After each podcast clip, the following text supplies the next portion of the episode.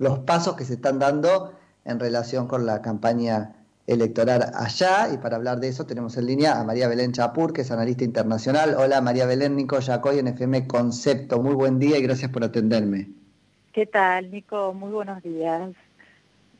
Bien, muy bien, por suerte, y acá con ganas de querer entender un poquito qué significó esto de la elección de Kamala Harris, se llama, ¿cierto? Como candidata a vicepresidente de Biden. Bueno, mira, es un hecho histórico para Estados Unidos porque es la primera mujer afroamericana que es eh, nombrada como vicepresidenta en una fórmula.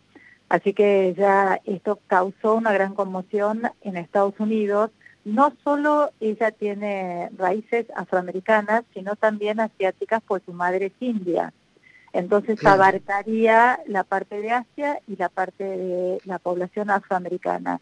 Y creo que Biden lo que ha apuntado, hubo dos grandes movimientos en Estados Unidos, que uno fue el movimiento de Me Too, eh, hace algunos años, que sigue con una gran fuerza, y el movimiento de Black Lives Matter, que tomó mucho, mucho auge con la muerte de George Floyd.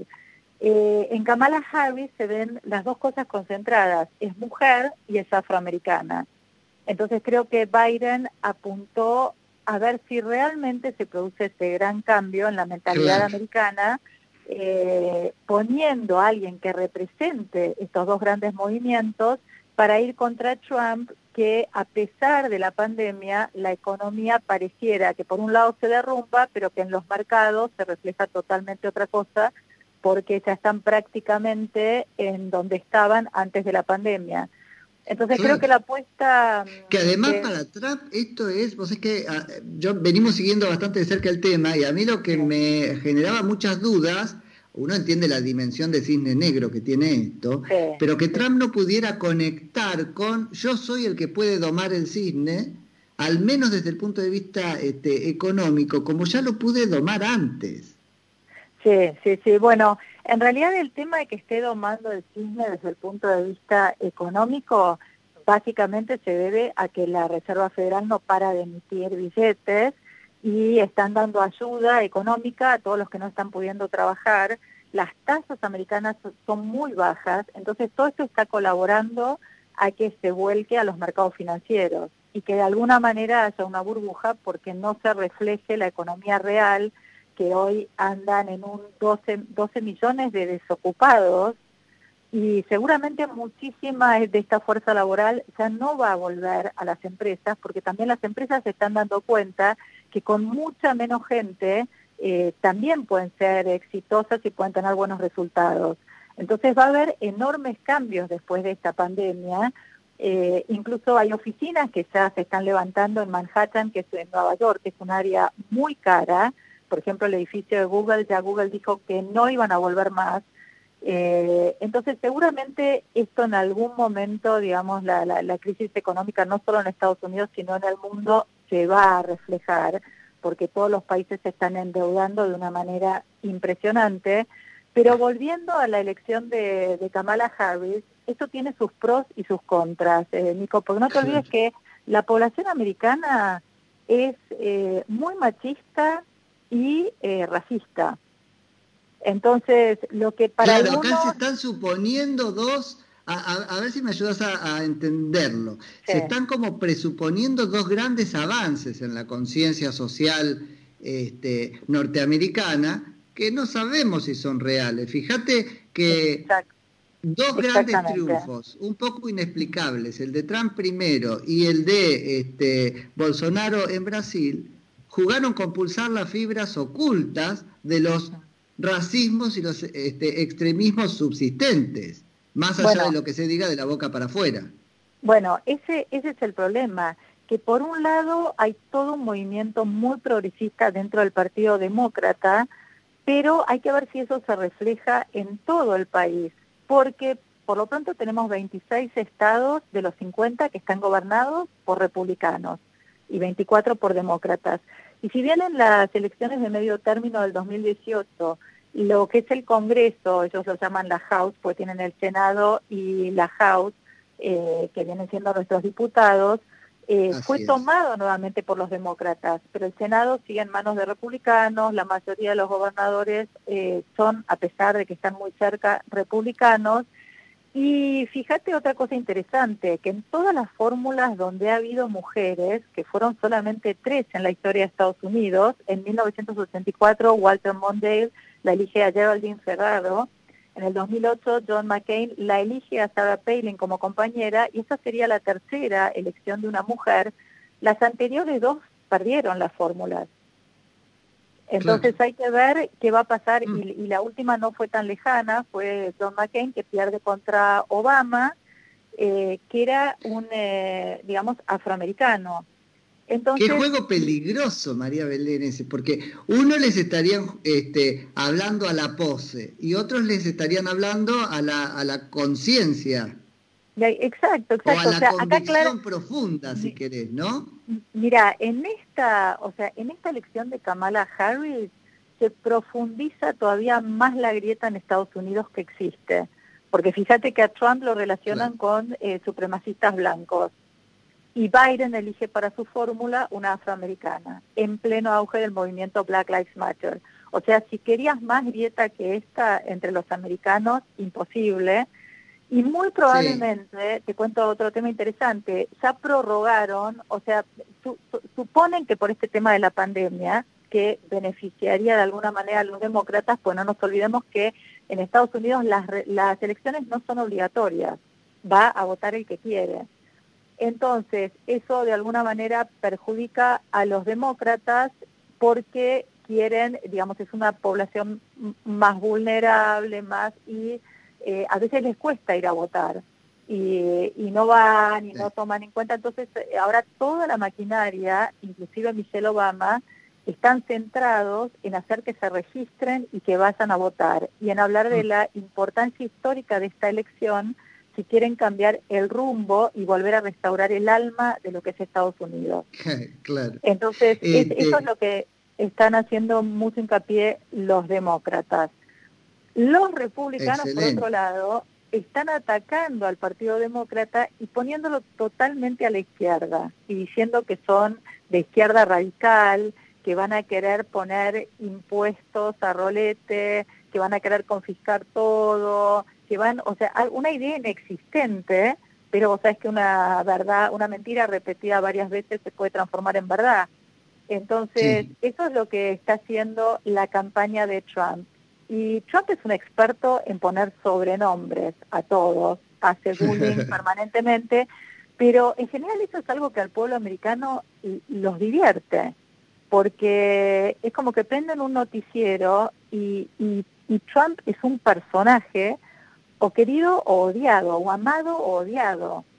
Y, en esas conferencias de prensa que él en definitiva está usando como campaña, porque es televisión libre que no tiene que pagar, y él aparece y está haciendo campaña permanentemente. Por ejemplo, ayer, después de la elección de Biden, él apareció en su conferencia de prensa que supuestamente tiene que ser del COVID, eh, llamándola Phony Kamala, que significa falsa Kamala, a Kamala Harris, o sea, ya le puso el sobrenombre de de falsa, y a Sleepy Joe, como lo llama, el, Joe durmiente, eh, entonces los pone como en un lugar y, va a tratar de provocar, o sea, ¿cuál va a ser la estrategia de campaña? De no, pero además esto es tan soberbio este, María Belén, porque en un punto eh, no yo soy Dios, que soy el papá de todos, que les puedo poner el nombre, ¿no? Sí, sí, totalmente. Él se considera que está por arriba de la ley. No es nada más que un pase de comedia. No, no, él se considera que está por arriba de la ley, se considera como paternalista del pueblo americano. O sea, realmente es como que machea perfectamente con lo que está pasando en el mundo y con los personajes que tenemos comandando el mundo, como Putin en mm. Rusia, Erdogan en Turquía, Xi Jinping en China. Eh, bueno, esa es mi tesis. Me parece que lo que hablabas de grietas y lo ponías muy bien ahí, pero en el fondo lo que nos vamos a enterar es hasta qué punto movimientos como eh, este del Black Lives, en el fondo eh, son más que una pose, ¿se entiende? Todo el mundo está de acuerdo en eh, hacer esa, es como una pose, ¿no? Arrodillándose y qué sé yo. Ahora, ¿acompañan con la convicción? Yo creo que Trump le está hablando a esa convicción, que no sabemos todavía qué tan retrógrada es, y Biden le está hablando a la pose. Exacto, exacto. O sea, hay que ver qué hay de realidad en, todo esto, si realmente el cambio es mayoritario. Eh, por una parte se está viendo que sí, que la, que, la población demócrata va avanzando incluso en ciudades que han sido muy, muy buen estado, que han sido muy republicanos, y están cambiando y están eligiendo en distritos, por ejemplo en Carolina del Sur, en el distrito de Charleston, eligieron a un demócrata, que eso también ha sido histórico eh, en el Congreso, porque la gente se va mudando por problemas impositivos, porque las ciudades, por ejemplo Nueva York, es muy cara, entonces eh, todos los que viven en el este, en un lugar muy caro, que impositivamente es muy caro, se están trasladando. Y esa migración de gente está cambiando la composición social de distintas ciudades en diferentes estados.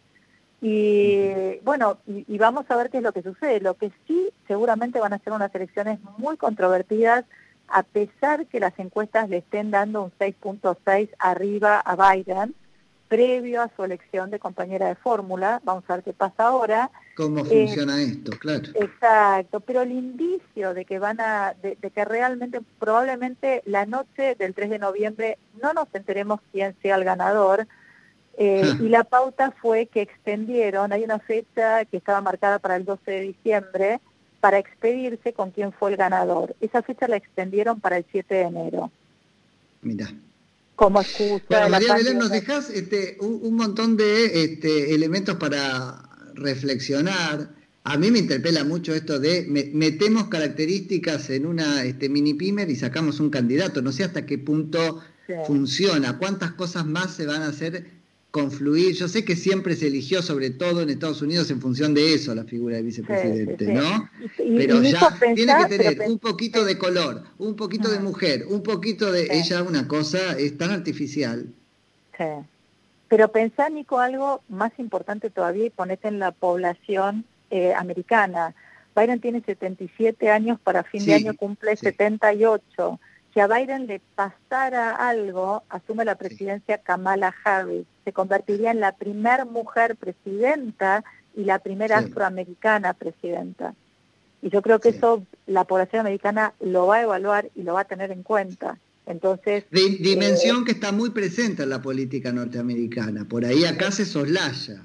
Pero allá se habla mucho de, de, la edad, de hecho Trump fue sometido a ese escrutinio. Sí, sí, sí, pero sobre todo lo que te quiero decir es que en el imaginario de la gente cuando vaya a votar, eh, no solo va a mirar a Biden, sino la va a mirar a ella como si quiero que sea la presidenta de mi país o no, porque además después claramente Biden la está dejando como sucesora porque ya dijo que él terminaba estos cuatro años y no se iba a volver a presentar.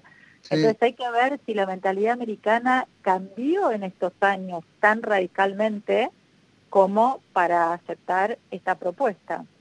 Bueno, yo creo que no, no estoy tomando una posición personal, ¿eh? pero desde el análisis, creo que no, y que los cráneos de la campaña de Trump, que son expertos en este, asusar prejuicios y etcétera, lo saben. Sí, exacto. Yo creo que van a aprovechar esto para pegarle muy seguramente y, además mostrar que ella no es capaz, que no defendía los derechos, porque cuando fue fiscal general, eh, al revés, fue muy dura con, con los afroamericanos y hasta decían que se ponía más del lado de la policía, entonces creo que va a aprovechar a explotar todo eso, la dureza que ya tuvo con Biden y va a tratar de crear como una división entre Biden y Kamala, porque Kamala fue muy dura en los debates con Biden, entonces creo que tiene mm. muchas cosas para aprovechar para atacar. María Belén, muchísimas gracias. No, por favor, Nico, un placer. Muchísimas gracias a ustedes. Que tengan un excelente día. Igualmente vos, es María Belén Chapur, que es analista internacional. Concepto 95.